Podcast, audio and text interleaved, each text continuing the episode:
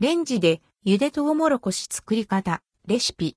ラップを使って簡単にしっとりシャキシャキに仕上げるコツ。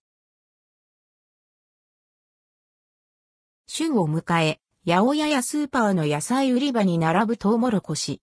茹でるのが面倒そう、 and hellip と敬遠しがちですが、実は電子レンジでも簡単に美味しく茹でられちゃうんです。その方法をご紹介。レンジで簡単。茹でトウモロコシレシピ。材料トウモロコシ1本。手順トウモロコシは皮を2から3枚残して剥く。髭や茎も極力短くカットしておく。皮をつけたままトウモロコシを軽く洗い、拭かずにラップで包む。ぴっちりしなくてもいいですが、隙間はないように。電子レンジの中に転がし、600ワットで4分加熱。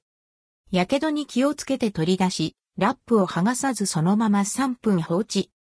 3分経ったら、ラップを剥がして完成。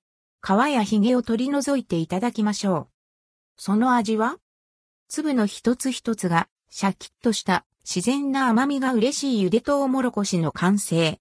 皮とラップで二重巻きしたおかげで、しっとりジューシーながら水っぽくならない仕上がりです。夏を食べてる感じする。鍋にお湯を沸かす必要がなく、一本から好きな分量だけ茹でられるのも便利。おやつや食事の一品に気軽に取り入れてくださいね。